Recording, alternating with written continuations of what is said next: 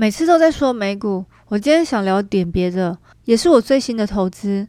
虽然这投资方式还是很新颖，而且我已经做好完全亏损准备。我投资了一千块美金下去，因为我蛮喜欢艺术的，所以我忍不住想和大家分享一下。希望大家就把这期当做我个人的闲聊吧，并不是鼓励大家和我一起投资，就当做多学一份新知识就好。嗨，大家好，我是凯西，欢迎来到凯西的理财冒险。我是凯西，请麻烦还没订阅朋友帮我订阅、按赞，谢谢大家。随着美联储无限的 QE，未来我们的货币将会持续的贬值。那目前有哪些投资方式呢？我觉得最大家熟悉的方式有三种。第一种就是我们现在正在做的投资股票、ETF、基金相关类型的产品。第二呢，有的人可能会去买黄金避险保值，更有钱的人可能是去买一些房地产去做投资避险。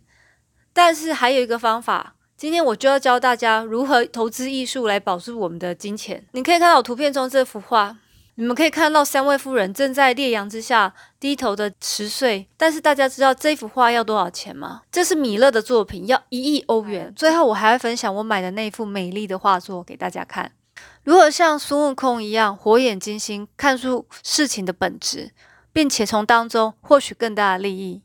什么是 Masterworks 的作品呢？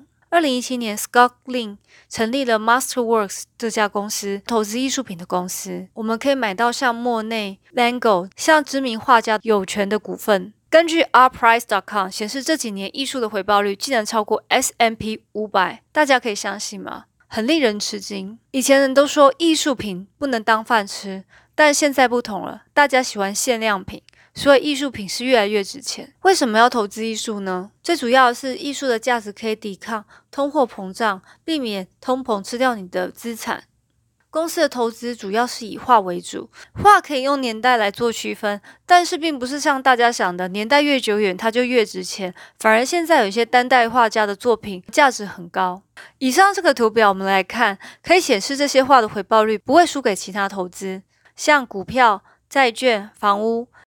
因为这些艺术品不像股票一样可以看它的 value 或看它的 DCF，所以公司把它分为蓝筹和成熟两种。蓝筹就是风险比较低，报酬也较低；成熟就是带有一点风险，但相对的回报率也比较高。现在整个艺术的产值大约有一万七千亿的市场，每年的成交价值在六百七十亿之间。再来最重要的是公司是如何运作的。首先呢，Masterworks。会挑选一些在展览会上面或者是艺廊上面展现良好的艺术家的画品，也就是可以赚很多钱的艺术家。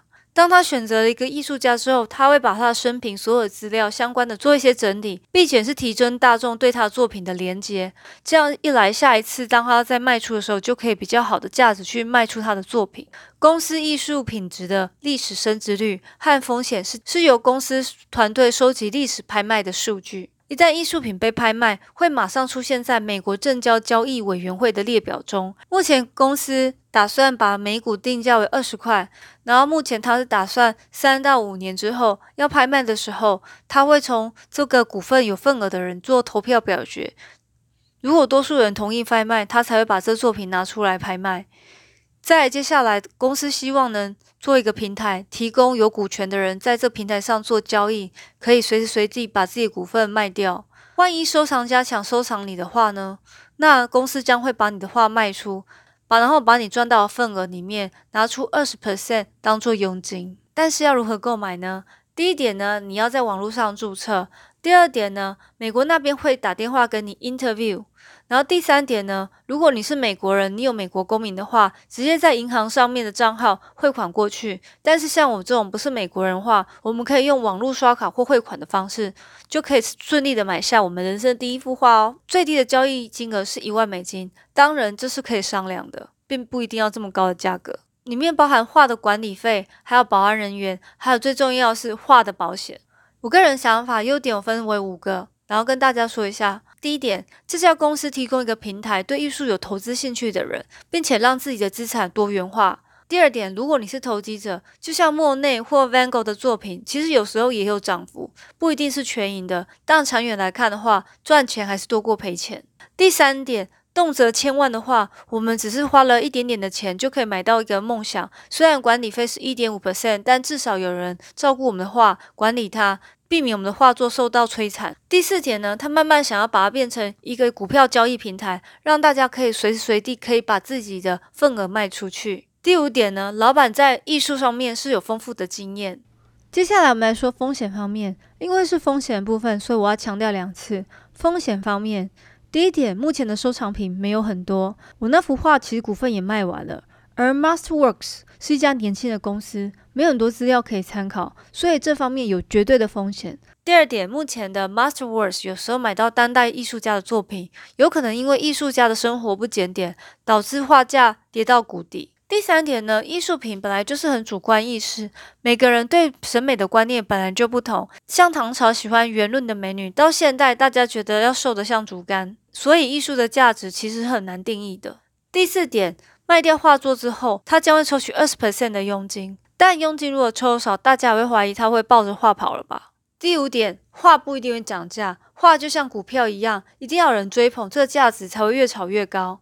第二点。艺术上的作品是不可能在一夕之间爆红，虽然公司说三到五年，也许要七到八年才卖出更好的价格，也不一定。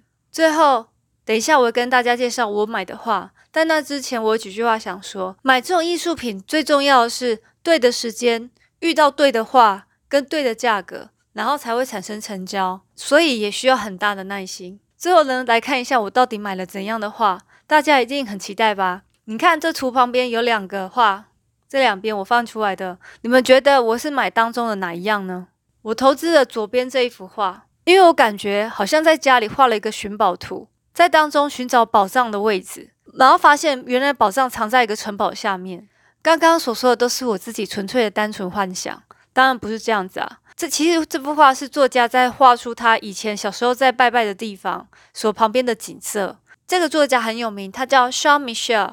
他以往的作品都是动辄几千万美金的，所以不要小看这幅作品哦。如果有买的话，你将会收到公司的 email。再来，你上公司网站也可以看到股份，看到你占的比例。还有接下来的日子，他将会把他买的艺术品放在一个美国的纽约画廊里面，所以我们可以过去去欣赏我们选的画作。